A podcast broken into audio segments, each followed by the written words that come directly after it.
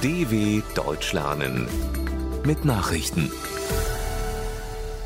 Montag, 10. Oktober 2022, 9 Uhr in Deutschland. Rot-grüne Mehrheit in Hannover. Bei leichten Verlusten hat die SPD mit gut 33 Prozent der Stimmen die Landtagswahl in Niedersachsen gewonnen.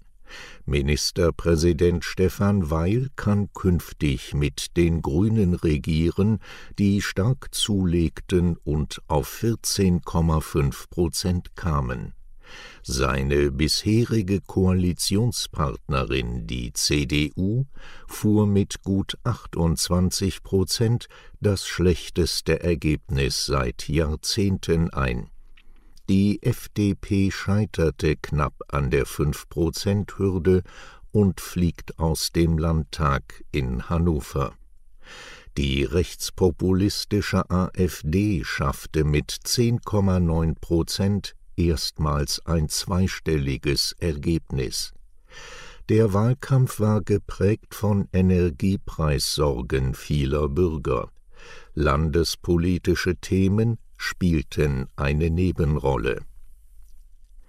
Deutsch-amerikanische Konsultationen zum Ukraine-Krieg Bundeskanzler Olaf Scholz und US-Präsident Joe Biden haben bei einem Telefonat die jüngsten nuklearen Drohgebärden aus Moskau als unverantwortlich kritisiert. Sie seien sich einig gewesen, dass ein solcher Schritt außerordentlich gravierende Konsequenzen für Russland haben würde, teilte Deutschlands Regierungssprecher Steffen Hebestreit mit.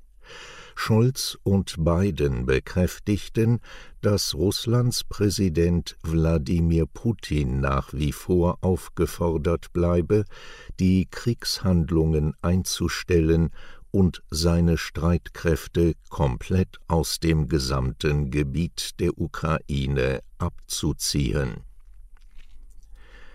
Österreicher für zweite Amtszeit ihres Staatsoberhaupts.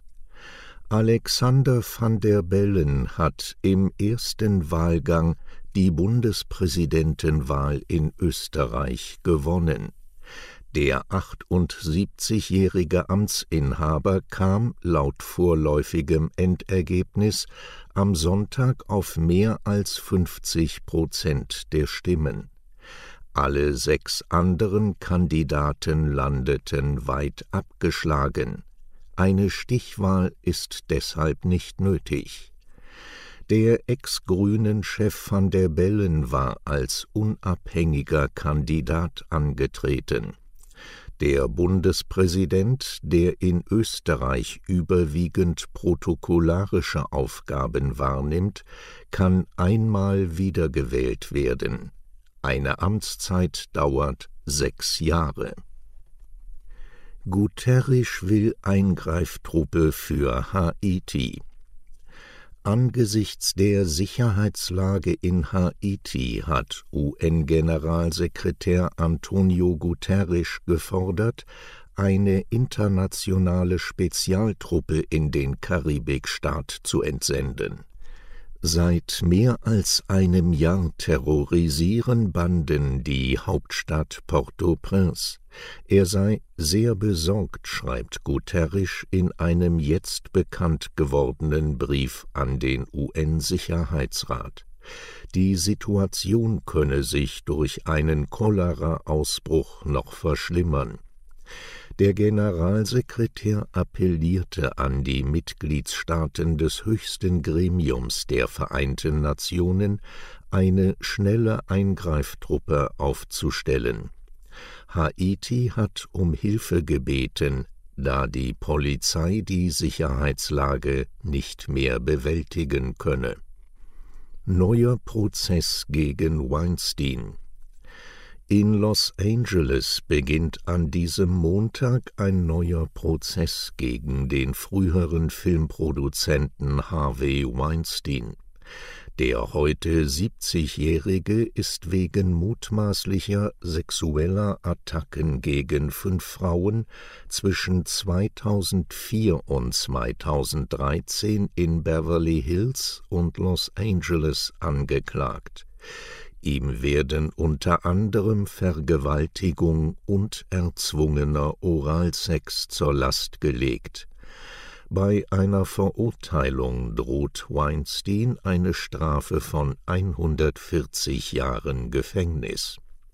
Er hatte bereits 2020 in New York wegen Vergewaltigung und schwerer sexueller Nötigung eine Gefängnisstrafe von 23 Jahren erhalten.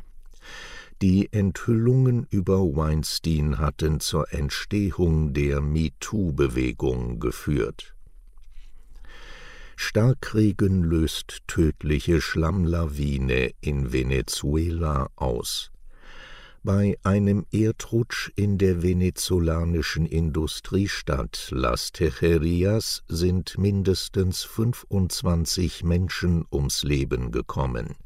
Mehr als 50 weitere würden vermisst, teilte die Vizepräsidentin des südamerikanischen Landes Delcy Rodriguez mit. Nach ihren Angaben hatten starke Regenfälle fünf Bäche zum Überlaufen gebracht. Laut Behördenangaben waren rund tausend Helfer im Rettungseinsatz. Las Tejerias liegt im Bundesstaat Aragua, rund 50 Kilometer südwestlich von Venezuelas Hauptstadt Caracas. Der Starkregen ist Folge des Sturms Julia, der derzeit über die Region hinwegzieht. Soweit die Meldungen von Montag, dem 10.10.2022 dw.com/langsame Nachrichten